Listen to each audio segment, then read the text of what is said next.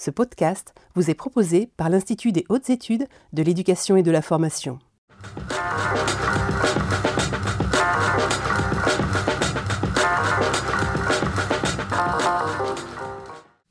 Bien, bonjour à tous. Nous sommes ravis de, euh, vous retrouver pour un nouveau numéro de Haut Périscope un numéro consacré au leadership pédagogique.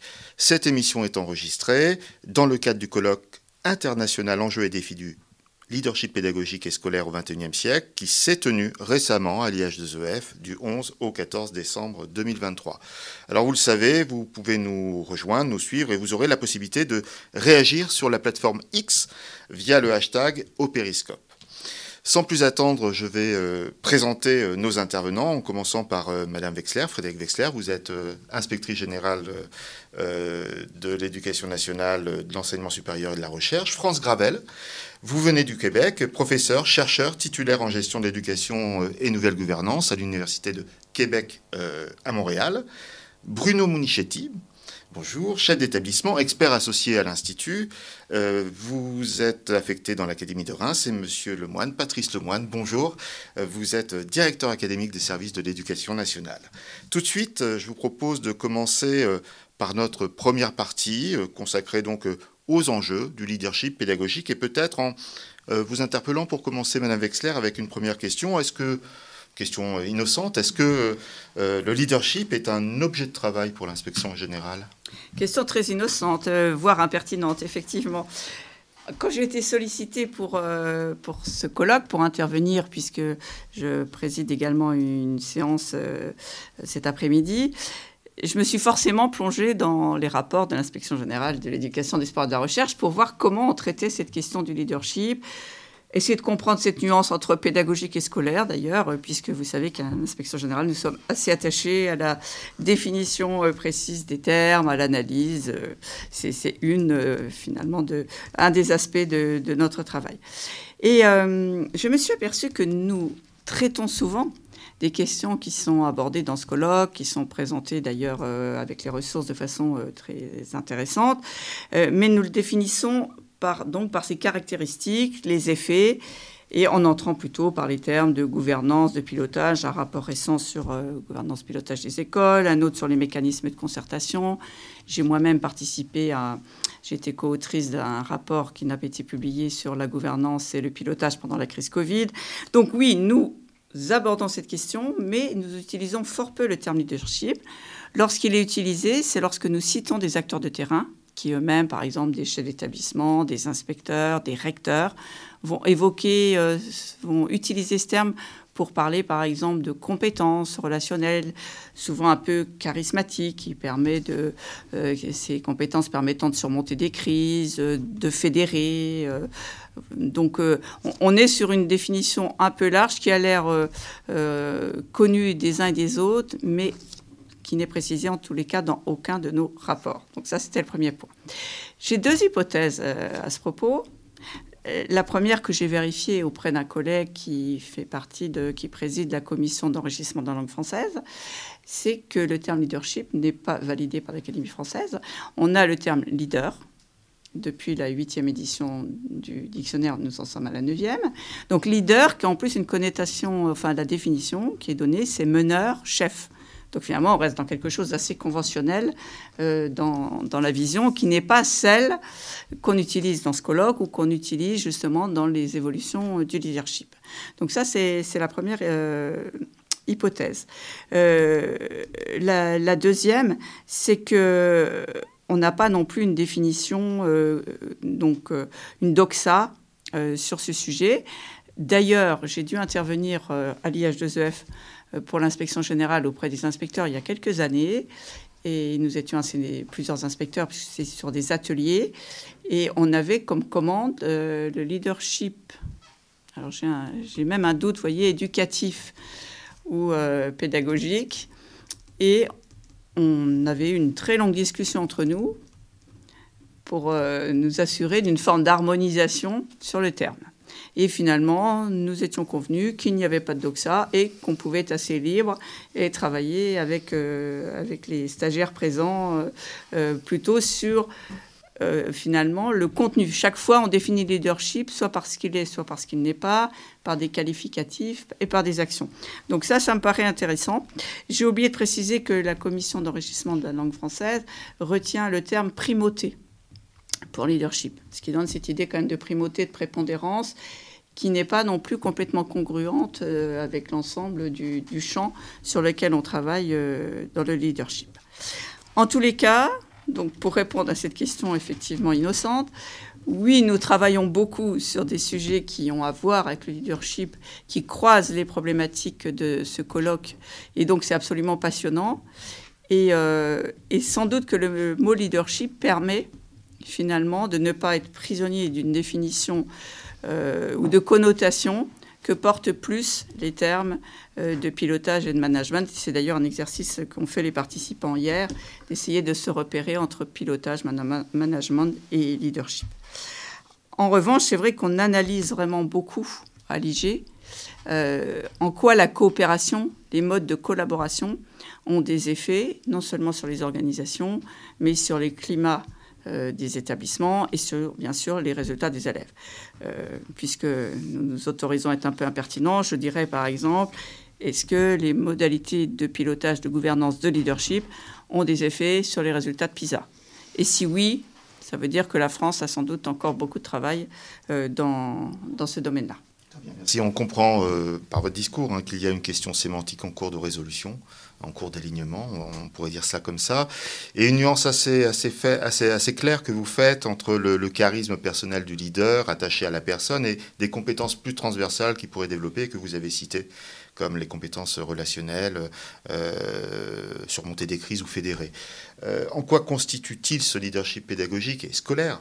Euh, un levier pour répondre aux enjeux du système éducatif, Madame Wexler Oui, alors euh, je, vous rejoins totalement. La, question centrale et qui peut être liée au dernier point que j'abordais sur, sur PISA, parce que je prenais cette entrée puisqu'elle est d'actualité, c'est est-ce que cette question du leadership que nous nous posons dans ce colloque correspond à une nouvelle façon de faire vivre le collectif qui va permettre effectivement euh, d'obtenir de, meilleurs résultats au sens, quand je dis résultats, hein, c'est pas seulement euh, résultat des évaluations CP 6e euh, ou meilleurs résultats au baccalauréat, c'est vraiment aussi bien le bien-être de l'ensemble de la communauté éducative, la réduction des inégalités qui est quand même la question centrale dans, le système français.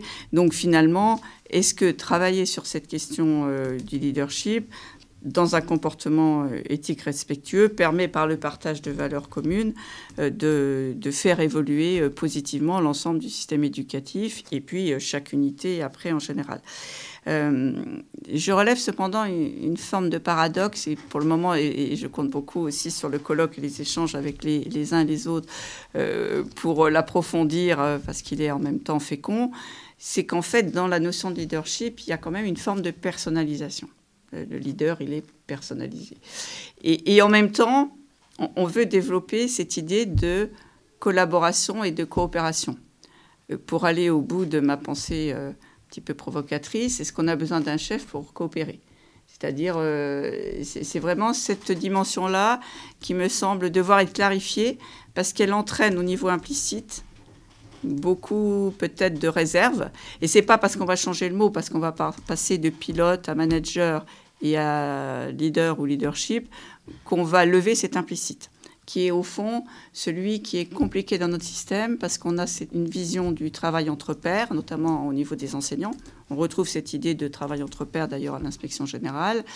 Et en même temps, on a cette idée d'une nécessité d'impulsion, d'un certain nombre de compétences euh, qui permettent de fédérer autour d'un projet commun et d'atteindre des objectifs. Et donc, c'est sans doute dans à la fois la clarification. Alors, quand je dis la clarification, c'est pas gravé dans le marbre. On a sans doute à la fois besoin de clarifier et en même temps de laisser ouvert les possibles. Et c'est sans doute ce que permet ce, thème et cette réflexion commune autour du leadership. Merci beaucoup, Madame Wexler. Je vais m'adresser maintenant à France Gravel, en vous remerciant à nouveau d'abord d'avoir participé à, ce colloque et d'être euh, présente avec nous aujourd'hui. Vous avez euh, une activité peut-être plus centrée sur le leadership pédago-numérique. Euh, depuis quand vous intéressez-vous à, ce, leadership-là? Je m'intéresse euh, au leadership pédago-numérique depuis 2018 parce qu'étant donné que je suis une ancienne chef d'établissement et qu'on m'a reconnu dans ma carrière professionnelle cette expertise de la gestion de l'implantation du numérique dans les établissements que j'ai dirigés, alors le ministère de l'Éducation du Québec m'a demandé de collaborer avec eux.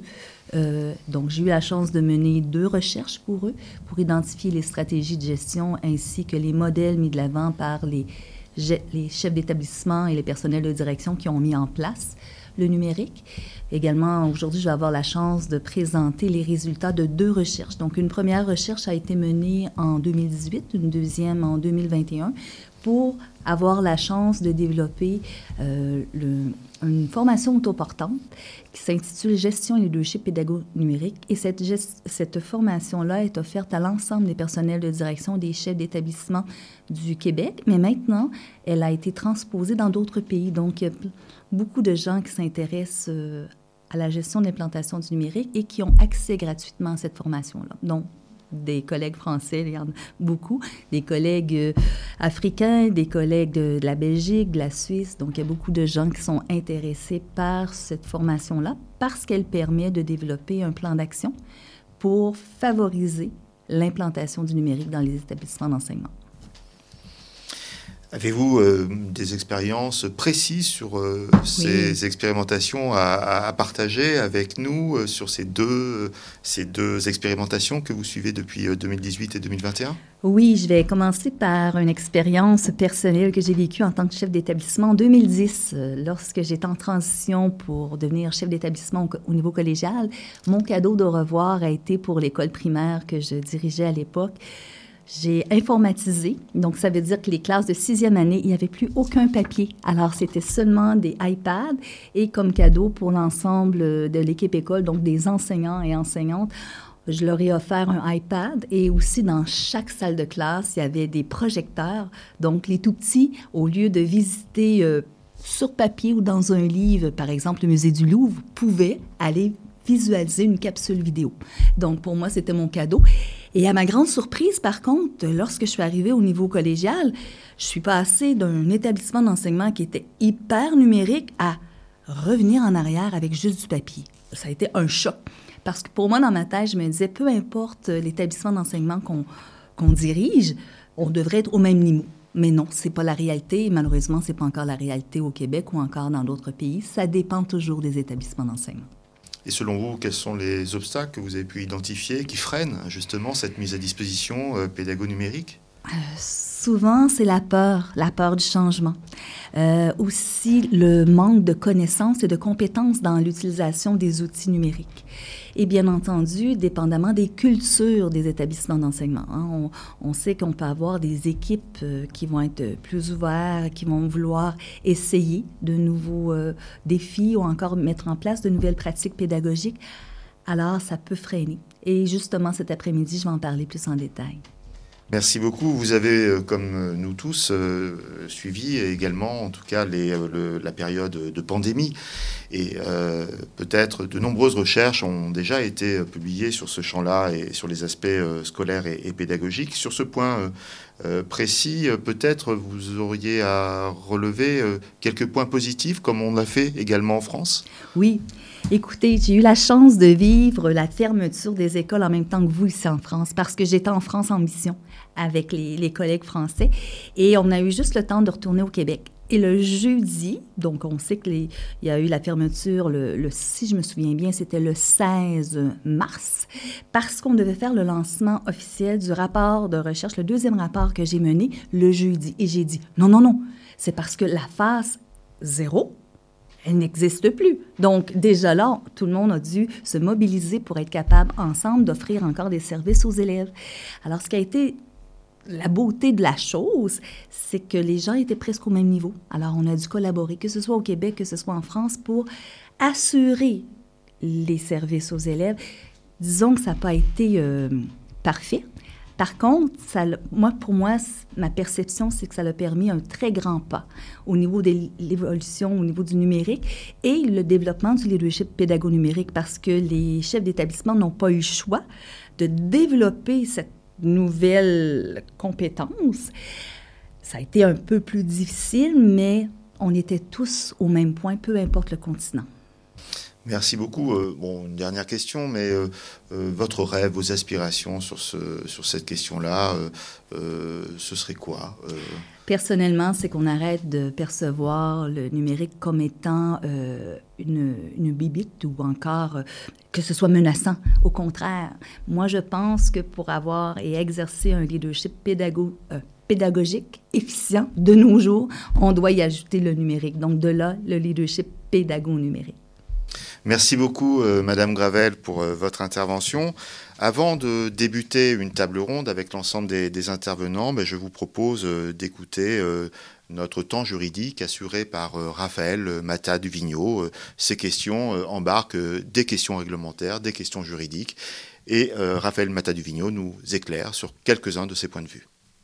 Je fais ce que je veux, je bénéficie de la liberté pédagogique. Avec un léger esprit de provocation, Voici ce qu'on entend régulièrement de la part des enseignants du secondaire, qui justifient par là leur pratique pédagogique et leur positionnement face à l'autorité hiérarchique, voire face aux parents d'élèves. Mais en réalité, qu'est-ce que la liberté pédagogique? Attention, il ne faut pas la confondre avec la liberté académique des enseignants-chercheurs du supérieur. L'article L 912-1-1 du Code de l'éducation dispose que, je cite, la liberté pédagogique de l'enseignant s'exerce dans le respect des programmes et des instructions du ministre chargé de l'éducation nationale et dans le cadre du projet d'école ou d'établissement, avec le conseil et sous le contrôle des membres des corps d'inspection. Le conseil pédagogique ne peut porter atteinte à cette liberté. Fin de citation. Bien qu'il n'existe pas de définition de valeur législative, la liberté pédagogique pourrait s'entendre comme la possibilité pour un enseignant de choisir librement les méthodes, moyens et pratiques dont l'objet est d'assurer l'acquisition par les élèves d'un contenu fixé par les programmes nationaux. Elle garantit l'autonomie des enseignants relativement au choix pédagogique face à leur hiérarchie et aux parents d'élèves, dans la limite du respect des programmes et directives nationales et des choix pédagogiques des établissements scolaires. En vérité, la liberté pédagogique est faiblement traitée dans le droit. Le Code de l'éducation est avare même en référence. Seuls deux articles la mentionnent expressément. D'abord, l'article L912-1-1 précité, introduit par la loi du 23 avril 2005. Ensuite, l'article L441-2, disposant que les dossiers de déclaration d'ouverture d'un établissement privé doivent mentionner, entre autres, les modalités du respect de la liberté pédagogique. Le législateur garantit donc la liberté pédagogique tant aux enseignants du public qu'à ceux du privé. Mais avant toute reconnaissance textuelle, le juge administratif s'était prononcé, dans de rares cas et de façon peu favorable aux enseignants, sur cette liberté. Un arrêt du Conseil d'État de 2002 précise par exemple qu'un syndicat requérant ne saurait utilement invoquer la liberté pédagogique des maîtres afin de contester la capacité du ministre à fixer la rentrée des enseignants à une date distincte de celle des élèves.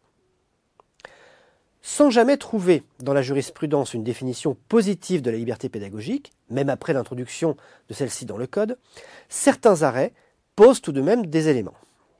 Le juge administratif a ainsi considéré que les enseignants sont libres d'utiliser le fond d'un document pédagogique fourni par le Centre national de documentation à leur gré et au moment qu'ils choisissent. Il a aussi estimé que la liberté pédagogique n'a trait qu'aux conditions dans lesquelles les personnels enseignants préparent et délivrent leurs enseignements aux classes qui, qui leur sont confiées. Autrement dit, il affirme, le juge, que la liberté pédagogique ne porte pas sur la substance de l'enseignement, mais bien sur la manière dont celui-ci est dispensé, et qu'elle ne joue que dans le cadre de la relation entre enseignant et la classe dont il a la charge. Par ailleurs, cette liberté est caractérisée par de nombreuses limites. La liberté pédagogique reconnue aux enseignants s'exerce dans le respect des obligations des fonctionnaires prévues au Code général de la fonction publique. En témoigne ainsi le principe d'obéissance aux instructions du supérieur hiérarchique qui se retrouve dans l'article L912-1-1 précité. Par exemple, de nombreux enseignants opposent la liberté pédagogique au devoir d'obéissance. Mais si effectivement le maître est libre des méthodes par lesquelles il organise la transmission du savoir et pense atteindre les objectifs qui lui sont assignés par les instructions officielles, il ne peut, justement, s'affranchir d'appliquer la politique éducative définie par le ministre, puis mise en œuvre aux échelons territoriaux. C'est ce qu'a rappelé une cour administrative d'appel suite au mouvement des désobéisseurs, qui étaient des professeurs d'école qui refusaient d'appliquer les programmes de 2008 dans l'enseignement primaire et qui s'abstenaient de mettre en place les activités pédagogiques complémentaires prévues dans leur service d'enseignement. De même, en 2014, une cour d'appel estime que l'administration peut sanctionner un enseignant qui refuse de prendre en considération les remarques récurrentes des inspecteurs et de faire évoluer sa pratique, ou qui ne respecte pas les programmes scolaires. Il en va de même, en 2015, d'une enseignante qui n'a pas entendu modifier sa méthode pédagogique très directive et qui s'opposait, depuis plusieurs années, à la demande, faite là aussi à de nombreuses reprises, par le chef d'établissement, de saisir informatiquement les notes de ses élèves dans le logiciel prévu à cet effet. Le juge considère même expressément que le défaut de surveillance des élèves et le comportement irrespectueux à l'égard du chef d'établissement ne sauraient se rapporter à la liberté pédagogique. En pratique, l'obéissance hiérarchique réduit d'autant plus la liberté que les inspecteurs exigent régulièrement l'adoption par les enseignants de méthodes pédagogiques particulières. La liberté est aussi limitée par le principe de neutralité et celui de laïcité. Le Conseil d'État a ainsi rejeté en 2004, sur le fondement du principe de neutralité, la demande d'annulation d'une suspension d'un enseignant ayant tenu des propos négationnistes en estimant que ceux-ci sont relatifs au contenu de l'enseignement dispensé aux élèves et non aux opinions personnelles. Toutefois, la liberté pédagogique garantit, dans une certaine mesure, la possibilité pour un enseignant de tenir des propos politiques devant sa classe si ceux-ci visent une finalité pédagogique. Mais l'absence d'une telle finalité conduit le juge, en 2017, à sanctionner les propos politiques d'un enseignant devant sa classe. La liberté pédagogique s'exerce enfin dans le respect des choix pédagogiques de l'établissement scolaire. Depuis le décret du 30 août 1985, les collèges et lycées disposent d'une autonomie pédagogique leur permettant de faire des choix s'imposant aux enseignants en ce qui concerne la dotation en heures d'enseignement et d'accompagnement personnalisé, les modalités également de répartition des élèves ou encore les expérimentations. De plus, la loi du 23 avril 2005 a créé les conseils pédagogiques afin de favoriser l'adoption de manuels scolaires, de sujets d'examen ou d'épreuves communs à l'ensemble de l'établissement. En précisant à l'article L912-1-1 précité que le conseil pédagogique ne peut porter atteinte à la liberté pédagogique, le législateur a donc instauré un garde-feu protégeant la liberté de choix des enseignants par rapport aux décisions du conseil pédagogique. En pratique, l'articulation entre la liberté pédagogique des enseignants et le choix de l'établissement est l'objet d'une perpétuelle conciliation au sein de l'établissement scolaire. C'est tout le rôle du chef d'établissement et de son leadership. Au final, les limitations que connaît la liberté pédagogique s'expliquent par les enjeux spécifiques que rencontrent les enseignants du primaire et du secondaire. D'abord, le public scolaire est composé d'enfants en phase de développement. Ensuite, le principe d'égalité empêche la reconnaissance d'une liberté qui aboutirait à différencier l'enseignement dont bénéficient les élèves. Ce principe laisse apparaître, en toile de fond, l'objet premier de l'école auquel la liberté pédagogique ne doit pas porter atteinte, la création d'un socle commun à l'ensemble des élèves. Bien, euh, nous allons entamer la deuxième partie de cette émission avec nos intervenants, bien sûr. Les enjeux ont été euh, posés. Maintenant, nous avons la chance d'accueillir, peut-être pour commencer, euh, une première question à, M. Munichetti, chef d'établissement. ce qui a été évoqué, quelle traduction ça prend à l'échelle de l'EPLE e dans votre établissement? On a entendu beaucoup de choses, leadership partagé, développement professionnel, coopération, nécessité d'avoir un pilotage par un chef une question posée. Comment vous euh, voyez euh, cette dimension systémique du leadership à l'échelle de, votre communauté éducative? C'est une question qu'on se pose, euh, je dirais, quasiment au quotidien, hein, de savoir comment on va incarner éventuellement, enfin, éventuellement même sûrement, la, personne qui va pouvoir embarquer, je dirais, les, les équipes. Et quand je dis les équipes, c'est même l'ensemble de la communauté éducative dans des dans des projets, dans, dans une vision euh, globale de, de ce qu'on souhaite pour un établissement, pour euh, un réseau. Je suis, je suis chef d'établissement en, en REP+, donc l'idée de, réseau, elle, elle, fait encore plus sens euh, en éducation prioritaire renforcer. Et, si je prends l'exemple, par exemple, enfin, excusez-moi, je, suis redondant, mais de l'auto-évaluation, hein, la démarche d'auto-évaluation, ça permet vraiment de se questionner justement sur le positionnement qu'on a, celui qu'on souhaiterait avoir et, comment on va faire que l'ensemble du, collectif va arriver à, collaborer, à travailler ensemble, à se poser des questions. Et ça, nécessite, par exemple, je, pense, d'avoir déjà une culture commune, d'avoir des valeurs communes et comme le disaient euh, messieurs euh, Normand et Mousse hier à la conférence, c'est vraiment ça. Je pense qu'un leader, on, se pose la question d'ailleurs, qu'est-ce qu'un leader au sens euh, euh, je dis, euh, étymologique en anglais C'est quand même le guide, le, celui qui est devant. Donc comment on devient celui qui est devant? Comment on, va embarquer les équipes? Et la, question de l'auto-évaluation permet vraiment, je suis actuellement en, en auto-évaluation dans mon établissement, et lorsqu'il a fallu embarquer les équipes sur cette idée qu'il fallait réfléchir ensemble, qu'il fallait faire un, état des lieux, euh, faire un, arrêt sur image sur ce qu'on a fait, sur ce qu'on souhaite faire et, ce qu'on a réussi, ce qu'on n'a pas forcément réussi, tout en puisant justement l'énergie. Ben le leader, il est, il, est, euh, il, est, il est primordial parce que euh, j'ai des collègues qui ont eu des expériences parfois compliqué hein, pour, euh, pour convaincre. Il a fallu convaincre euh, les équipes de, de, réfléchir ensemble. Euh, dans, ma situation, ça n'a pas été forcément extrêmement simple, même si on a cette culture quand même de la réflexion en, commun, en, en REP+. Et, et, actuellement, l'idée est vraiment de proposer quelque chose ensemble. Donc le leader, il ne peut pas agir seul. Le chef d'établissement, il n'est pas, pas euh, quelqu'un qui, est tout seul euh, euh, à la barre. Il, ne peut pas exister sans les équipes, sans la communauté éducative. Et, quand je, dis la communauté éducative, j'inclus bien entendu les élèves, des familles et les partenaires. Alors, en miroir, c'est assez intéressant. Peut-être on peut poser, euh, donner la parole à, à, Monsieur le directeur académique, Patrice Lemoine, puisque là, vous venez de dire, ben, euh, un leader, c'est un guide, il est devant. Nous ne sommes pas seuls, mais là, vous avez un, Dazen qui est seul dans sa fonction, d'une certaine façon. Et euh, comment vous repérez ce leadership de la part des collègues dans les établissements et comment peut-être vous-même vous entendez exercer cette forme d'autorité? Alors, comme l'a dit euh, tout à l'heure Frédéric Wexler, le, gros problème de cette affaire de leadership, c'est sa définition. Alors, à partir du moment où une chose n'est pas définie, chacun va y mettre la définition qu'il a envie d'y mettre, ou qu'il croit pouvoir y mettre, ou qu'il croit nécessaire d'y mettre. À partir de là, c'est assez difficile de prendre une position arrêtée. C'est essentiellement un point de vue lié à une culture personnelle, à un parcours, à des expériences, à des lectures, éventuellement, évidemment, à des rencontres aussi.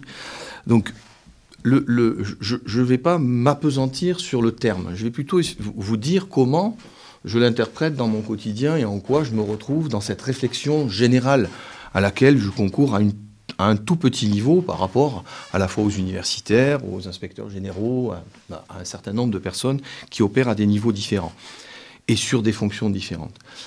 Moi, ce que je trouve surprenant, c'est quand on regarde un enseignant, dans sa classe, on a des enseignants qui sont capables de susciter l'adhésion avec une maestria euh, exceptionnelle très vite et avec finalement la même formation que d'autres qui n'y parviennent pas du tout. Quand on regarde les personnels d'encadrement, que ce soit des inspecteurs, des personnels de direction, voire des personnels avec des fonctions supérieures encore, y compris nationales, ben, c'est la même chose. C'est-à-dire qu'on constate qu'il y en a qui sont capables de faire euh, advenir des choses assez facilement, assez aisément, et d'autres, pas vraiment on va dire ça comme ça, avec c'est un petit peu plus mesuré là quand on, quand on arrive sur les termes, sur les fonctions d'encadrement. Donc moi, ce qui m'intéresse vraiment au quotidien dans mes fonctions, c'est de questionner le développement de cette compétence, qui n'est pas que managériale, qui n'est pas que culturelle et qui n'est pas qu'expérientielle. Donc, il faut faire quoi? Il faut faire quoi pour faire advenir cette capacité? Donc c'est là-dessus que je, travaille avec des équipes et, que je travaille à chacun des niveaux. Ça m'intéresse chez les enseignants. Qu'est-ce qu'il faut faire pour que les enfants qu'ils ont en responsabilité les écoutent plus, les écoutent mieux, les suivent sans être les enfants qui suivent le joueur de flûte, Hein, pour ne pas tomber dans le piège que tu, définissais, Frédéric, tout à l'heure, sur, sur cette question du leadership qui serait une forme d'hyper-leader ou de leader charismatique. Ça, c'est un des pièges. que, je crois on, partage tous cette crainte. Donc comment faire avec un cadre supérieur, un personnel de direction, un chef d'établissement, un principal, un proviseur? Qu'est-ce qu'il faut mettre dans l'équation pour que on ne soit pas simplement sur les convictions d'une personne avec son petit parcours personnel et je, mets des, guillemets à petit, mais je le souligne quand même. Parce qu'il faut qu'on soit humble, et en même temps, il faut qu'on ouvre un certain nombre d'espaces.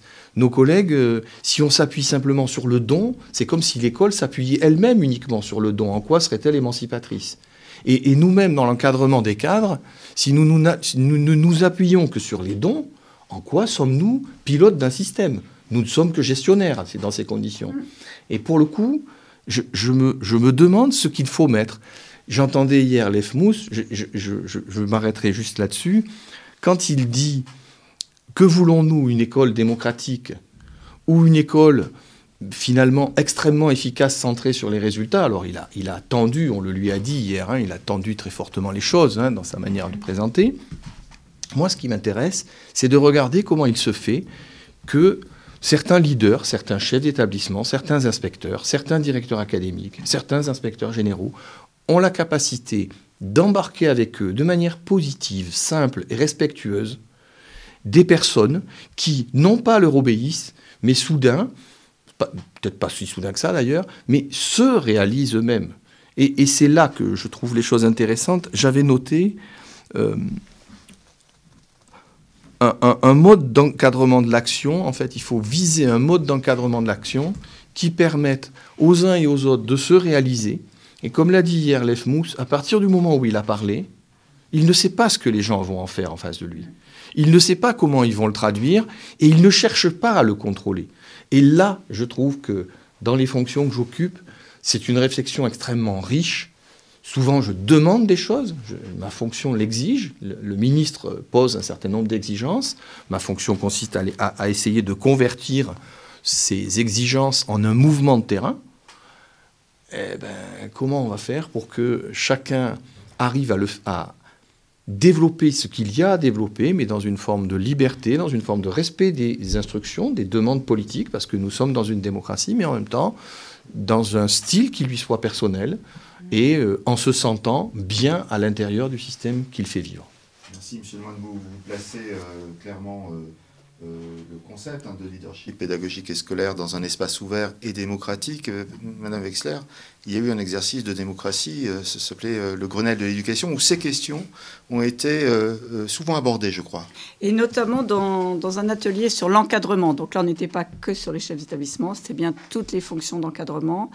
et le, le, mot leadership était souvent employé. Et en essayant finalement de dépasser euh, cette apparente opposition entre démocratie d'un côté, enfin pilotage démocratique ou objectif démocratique et objectif par les résultats, euh, finalement, si les objectifs sont eux-mêmes démocratiques, si c'est la réduction des inégalités, si ce sont des valeurs communes, on arrive à allier, à conjuguer les deux.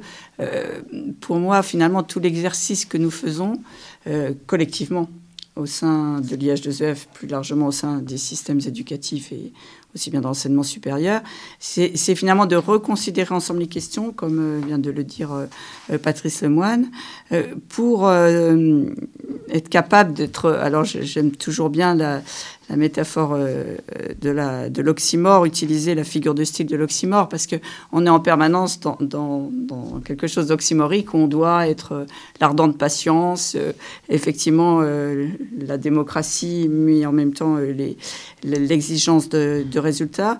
Et ça me paraît effectivement pas opposé, puisque dans nos communautés éducatives, dans nos communautés d'établissement, dans nos réseaux d'établissement, les valeurs sont bien communes on a parfois à stabiliser euh, leur traduction en objectif, mais on a quand même très peu d'écart sur l'objectif euh, d'accompagner chaque élève, de le faire réussir, et il n'y a qu'à voir la fierté euh, d'un établissement, d'une école ou, d'enseignants lorsqu'il concourt à une, meilleure réussite des élèves. Donc, je rejoins ce que disait le collègue chef d'établissement tout à l'heure.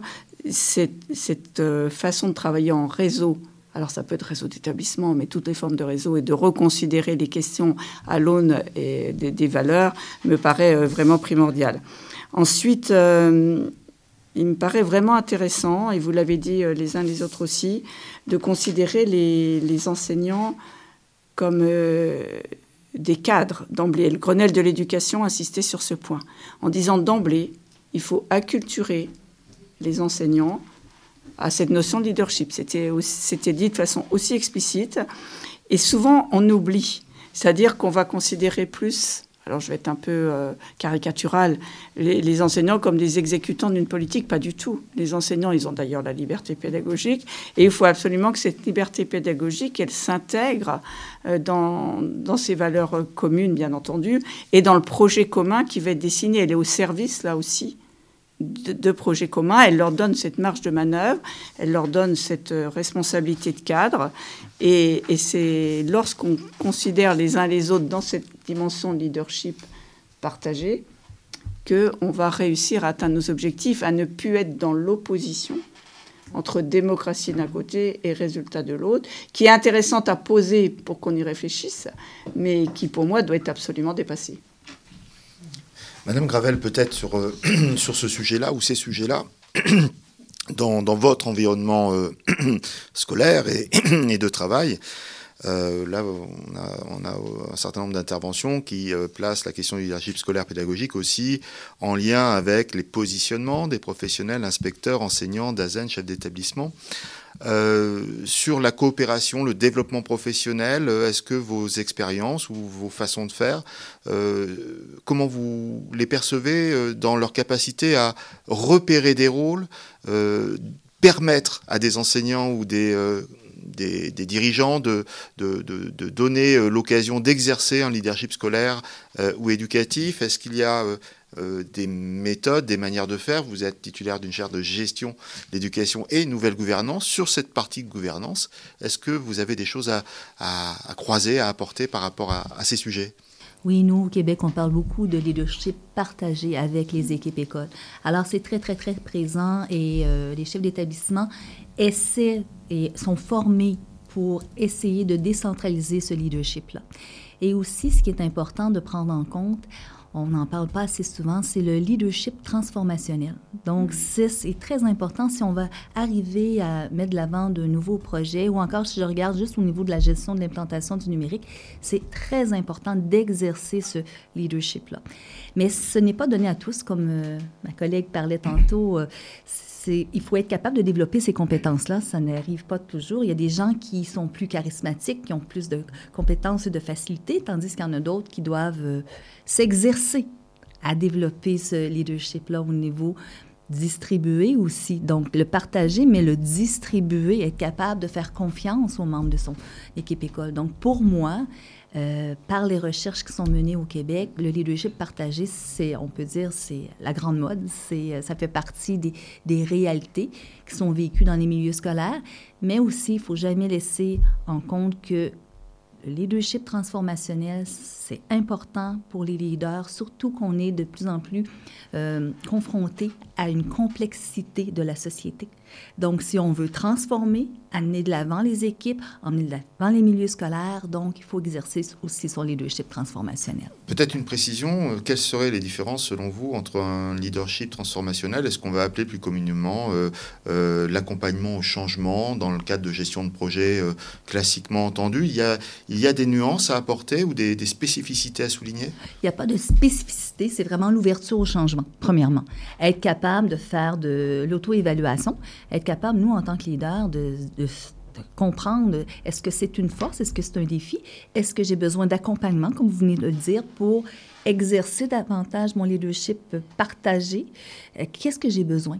Donc, euh, souvent, on va dire que c'est la faute des membres de notre équipe, mais pourquoi que le leader ne prend pas le temps non, non plus de faire de l'introspection? Ça, c'est vraiment important, de savoir quelles sont mes forces au niveau du leadership, quels sont les défis donc, qu'est-ce que je peux faire de plus pour être capable de mobiliser les membres de mon équipe école pour les amener vers la réussite des élèves ou encore vers un changement, une transformation de son établissement d'enseignement? Merci beaucoup. Ben, du coup, euh, vous interpellez d'une certaine façon euh, directement un chef d'établissement sur, sur ses compétences et peut-être aussi son, son positionnement et, et son activité. Est-ce que c'est pas beaucoup de pression de d'ajouter à l'activité de gestion euh, d'un établissement, d'une équipe éducative, ces compétences nouvelles, euh, euh, cet exercice nouveau de la coopération et de la distribution des rôles? Je dirais que ça force à, à l'auto-réflexion, à vraiment se regarder dans le miroir et dire voilà ce qu'on est, ce qu'on pourrait être, ce qu'on a envie d'être et comment on y arrive? Parce que forcément on a une, euh, on a une, formation euh, initiale, une formation continue. Euh, parfois, certains collègues ne, ne, vont plus en formation depuis pas mal de temps, donc le monde change et les choses évoluent et il faut absolument rester dans, dans ce courant qui fait que les choses forcément avancent et on ne peut pas être un chef d'établissement aujourd'hui comme on l'a été il y, a, certainement 10 ans, 15 ans, 20 ans. Donc comment on arrive à faire un pas de côté à un moment donné et, euh, et, repérer, parce que le leadership, on, en parlait tout à l'heure, il, il est aussi dans les salles de classe, il est aussi dans les partenariats qu'on monte, euh, dans le cadre euh, d'une cité éducative par exemple. C'est vraiment un, moment, le, la démarche de, cité éducative où, le leadership peut s'exercer parce que on a besoin de travailler là, alors c'est plus qu'en réseau, c'est en communauté très large, puisqu'on fait appel à tous les partenaires possibles et imaginables pour euh, essayer de, trouver euh, des, solutions pour, euh, que, les, pour favoriser l'égalité des chances, etc. Donc le pouvoir incarner un, leadership qui va avoir du sens, non pas seulement au niveau de l'établissement, mais aussi de l'autre côté de la rue, mais aussi au niveau quasiment politique, hein, parce qu'en fait, on travaille avec, euh, avec les, services de l'État, les services de la ville, etc. Donc, c'est, euh, ça, nécessite forcément à un moment donné de se décentrer et de dire que là, on ne va pas euh, avoir la casquette chef d'établissement, mais il va falloir, à un moment donné, faire venir aussi les gens qui ne viennent pas forcément dans nos établissements, mais nous aussi aller vers eux. En fait, c'est naviguer sur un, un bateau, mais sans savoir exactement euh, dans quelle euh, direction euh, les, courants vont nous, mener, même si on a une idée on a un, projet quand même qui est la réussite des élèves. C'est crucial. Donc c'est vrai que ça, ça nécessite qu'on se... Et ça peut être déstabilisant, mais c'est ce qui est passionnant, c'est de se poser toujours les questions et de, de se dire, bon oui, il n'y a pas de raison qu'on n'y arrive pas. On voit euh, se dessiner aussi quelques, quelques définitions un peu, un peu claires avec vos interventions. Le leadership étant une activité dans le système, mais aussi sur le système, à l'extérieur. Les partenaires, vous les avez cités ce ne sont pas des choses peut-être complètement nouvelles non plus euh, euh, en termes d'activité ou de compétences. Euh, la, question s'adresse à tous finalement. Est-ce que, comme Romuald Normand le disait lors du colloque international, est-ce que vous avez rencontré vous-même des acteurs qui sont en réalité presque de parfaits leaders ou qui exercent très bien les compétences de leadership? Et puis, je vous retournerai la question à vous plus personnellement. vous avez-vous repéré dans vos activités ben, des, des dimensions qui ressemblent ou qui s'alignent correctement avec ces notions-là euh, euh, au jour le jour. Moi, ce qui me paraît intéressant dans, votre question, euh, Nicolas Ménager, c'est que on n'est pas leader. Il faudrait surtout pas personnaliser et se dire qu'on a rencontré un bon leader ou que nous sommes nous-mêmes de bons leaders. On doit exercer du leadership dans certaines situations. Et, ce qui est intéressant justement, et dans le Grenelle de l'éducation, euh, cette question était apparue. Et j'ai retrouvé aussi une conférence euh, du Conseil européen dans lequel était intervenu euh, Bénédicte Robert, qu'on a entendu pendant le colloque notamment, et Didier Vindatich qui représentait la France de 2013 où la France disait qu'elle était favorable à une position de, leadership ou de gouvernance, où dans les groupes, dans les institutions, ça puisse être alterné. Elle parlait de, de gouvernance tournante, au sens, bah, comme ça se pratique d'ailleurs en Europe, au sens où effectivement on va piloter, on va être le leader à un moment donné sur un sujet, et puis à un autre moment on va être plutôt dans, l'équipe. Et donc d'installer ces fonctions et ces missions de leadership de cette façon-là évite justement euh, le fait de, considérer qu'à un moment on aurait atteint euh, euh, cet idéal du leader et du leadership. Donc ça, ça me paraît fondamental que quand on parle de leadership partagé, ce soit à la fois parce que si on est inspecteur, chef d'établissement, directeur, on soit capable de le partager avec son équipe et de distribuer, mais c'est aussi d'être capable, selon les moments, d'être dans des postures euh, différentes. Et c'est ce que je trouve le plus intéressant. Et quand on vient à l'IH2EF, ce qui est mon cas depuis plus de 20 ans maintenant, euh, c'est très intéressant d'être à la fois dans des positions euh, d'intervenante, dans des positions où on est dans des regards croisés, dans des positions où on va être participant, euh, stagiaire, écoutant, et, en fait de vivre l'expérience différente de cette, euh, de cette euh, possibilité, de cette ouverture, comme ça a été dit, des possibles que, que proposent les, compétences de leadership partagées. Et il faut d'abord le, vivre et l'appliquer de cette façon-là par le partage, parce que sinon on, repart effectivement dans, cette, dans cette opposition entre démocratie d'un côté et résultat leadership. Oui, monsieur Lemoine. Ce qui, ce qui, me semble important, alors là je parle d'expérience personnelle, hein, puisque c'était la fin de, votre question, euh, c'est de se demander comment on fait. Parce qu'on conceptualise, là on a dit depuis tout à l'heure qu'on peut interpréter des concepts qui ne sont pas stabilisés par, euh, en tout cas pas par notre propre langue, et par un certain nombre de contributions, ça a été rappelé. Comment on fait pour faire advenir un certain nombre de transformation. On a parlé de transformation, on a beaucoup parlé de changement, on en a parlé dans les établissements, on en a parlé avec le numérique. Comment on fait pour faire advenir des compétences au leadership et pas de leaders On est bien d'accord, peut-être que ça, ça pourrait nous servir de, fil rouge au, fur et à mesure de nos échanges.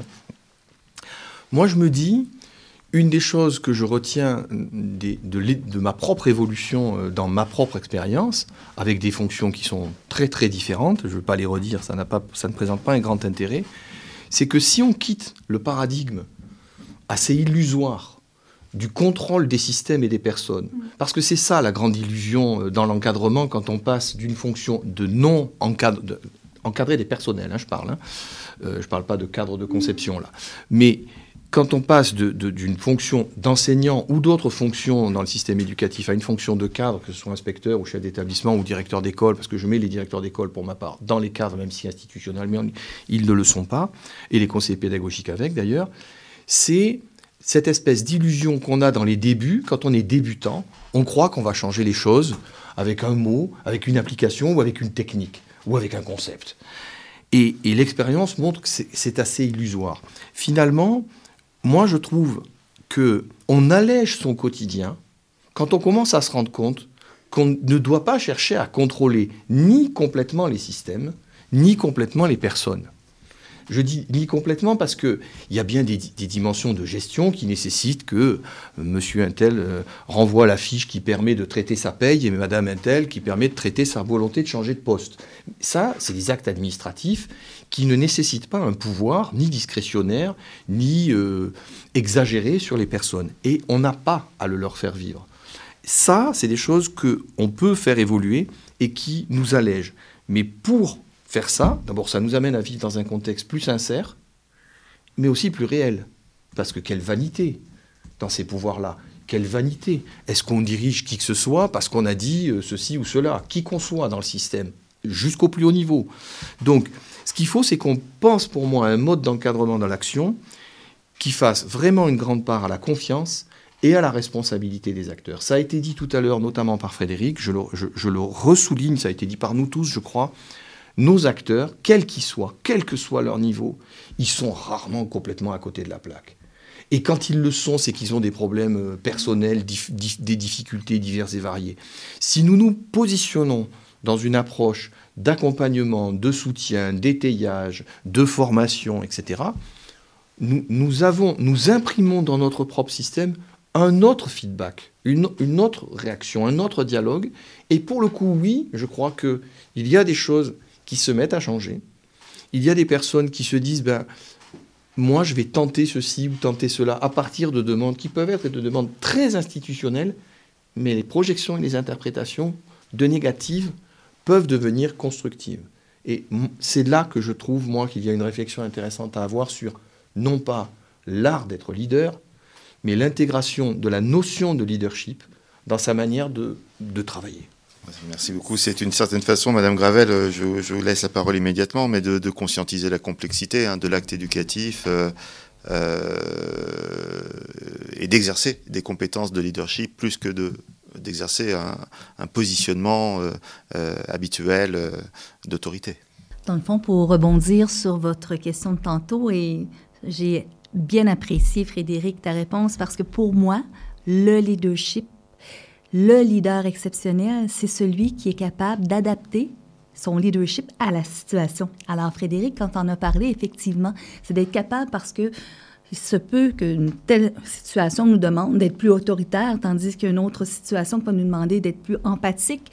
Donc, c'est d'adapter son style de leadership à la situation vécue au moment présent. Moi, je pense que tantôt, ça m'a fait euh, sourire ce que Frédéric a dit parce qu'effectivement, je trouve que la situation peut jouer beaucoup merci. Euh, euh, peut-être en synthèse, euh, je, propose, Madame Wexler, d'extraire les éléments un petit peu principaux qui ont été échangés.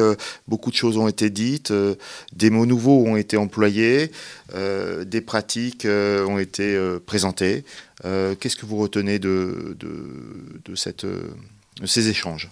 Question difficile parce que tout était très riche et je voudrais surtout pas être euh, caricatural dans, la synthèse. Il me semble que ce que nous avons partagé, c'est euh, ce qu'a dit euh, notamment Patrice en synthétisant déjà cette idée, c'est qu'on ne cherche pas à former des leaders, mais à, à, développer des compétences de leadership qui pourront être effectivement, selon les situations, mobilisées le plus partagé possible, c'est-à-dire valoriser par la coopération, la mise en réseau, les compétences des uns et des autres, et que finalement chacun se sente euh, la possibilité et la liberté d'exercer son leadership au service des objectifs communs qui auront été définis, au service d'un projet et de valeurs communes. Et c'est sans doute ça qui, permet d'avoir euh, cette vision à la fois ouverte.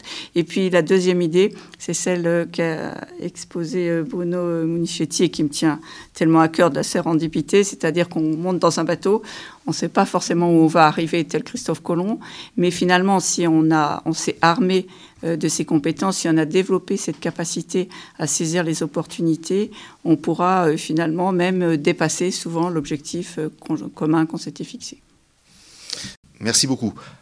Avant de se quitter, on va retrouver, euh, comme à chaque numéro, la présentation des ressources, la Minute Bibli, présentée par Sylvain Paul. Sylvain, c'est à vous. Merci Nicolas, merci à tous pour cette émission vraiment intéressante et éclairante. Permettez-moi avant tout de vous souhaiter une excellente année 2024. Euh, Je vous espère reposé et en bonne santé. C'est toujours un plaisir de vous retrouver pour la Minute Bibli. Voici donc, sans tarder, une sélection de ressources. Comme d'habitude, je vous présente quelques références, mais d'autres seront proposées sur la page de l'enregistrement de cette émission. Surtout que cette thématique est très fournie en ressources. Tout d'abord, allons sur la page du colloque Enjeux et défis du leadership pédagogique et scolaire au XXIe siècle, où vous retrouverez les temps forts de ce colloque international qui s'est déroulé à l'IH2EF du 11 au 14 décembre dernier, avec notamment une sélection de ressources proposées par Romuald Normand et la sélection documentaire effectuée euh, par ma collègue ingénieure documentaire du CRD de l'Institut. Commençons par l'organisateur principal de ce colloque, Romuald Normand, et son ouvrage Le leadership du chef d'établissement, anti-manuel de pilotage pédagogique. C'est un ouvrage que vous retrouverez en ligne. Il s'agit d'une synthèse issue d'articles publiés entre 2018 et 2020 euh, sur le blog du site Innovation et Éducation Lab concernant les questions de direction scolaire et de leadership pédagogique des personnels de direction.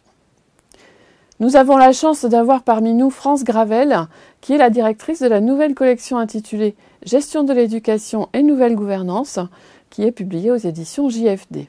Et également, comme mentionné dans l'émission, elle est membre du conseil d'administration de la nouvelle Académie des directions d'établissements scolaires euh, et qui collabore, elle, avec l'IH2EF.